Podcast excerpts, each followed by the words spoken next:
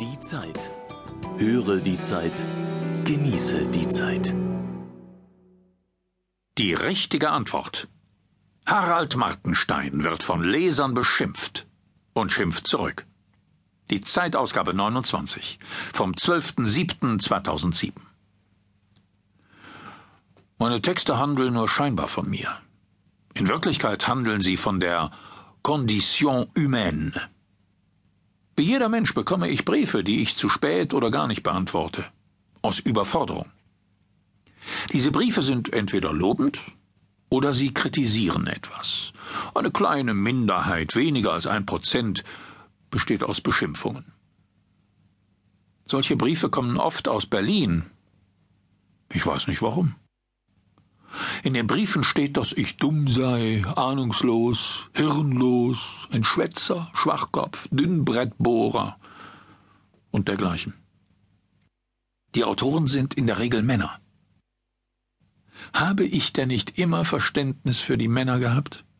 Und die Sache der Männer, so gut ich konnte, vertreten? Anlass für solche Briefe ist entweder dass ich eine Meinung geäußert habe, die der Verfasser des Briefes nicht teilt, oder aber, dass ich einen sachlichen Fehler gemacht habe. Es ist mir ein psychologisches Rätsel, wieso man über Fehler in der Zeitung ernsthaft wütend werden kann. Sogar Einstein hat sich manchmal verrechnet. Gottes Schöpfung ist fehlerhaft. Ist Gott deswegen ein Schwachkopf? Wirklich dramatisch sind Fehler, die Piloten, Staatsoberhäupter und Kernkraftwerkskonstrukteure machen. Für diese drei Berufe bin ich halt ungeeignet.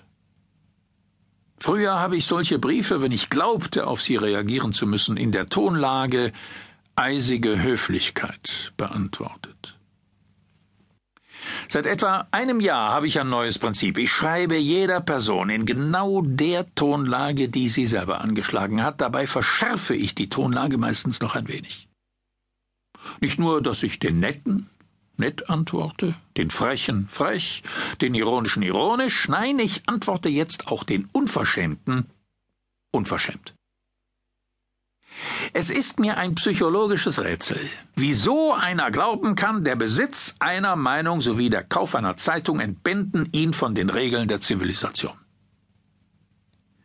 Wenn mich also ein Briefschreiber durch seinen Ton dazu auffordert, die Zone der Zivilisation zu verlassen, dann mache ich gerne davon Gebrauch. Ich gehe manchmal auf ein Niveau, von dem ich nicht ahnte, dass ich es besitze.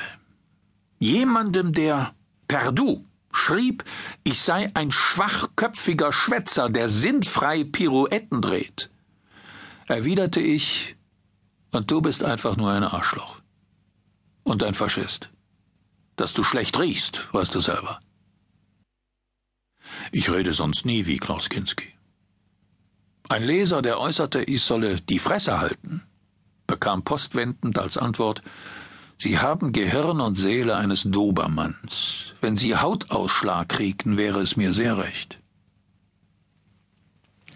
Inzwischen habe ich geradezu Freude am Verfassen solcher Antworten. Ich kann meine Aggressionen ausleben. Ich muss vor Beleidigungsklagen keine Angst haben. Ich antworte ja nur. Ich setze lediglich auf stilbewusste, das Besondere im Wesen meines Gegenübers respektierende Weise einen Dialog fort.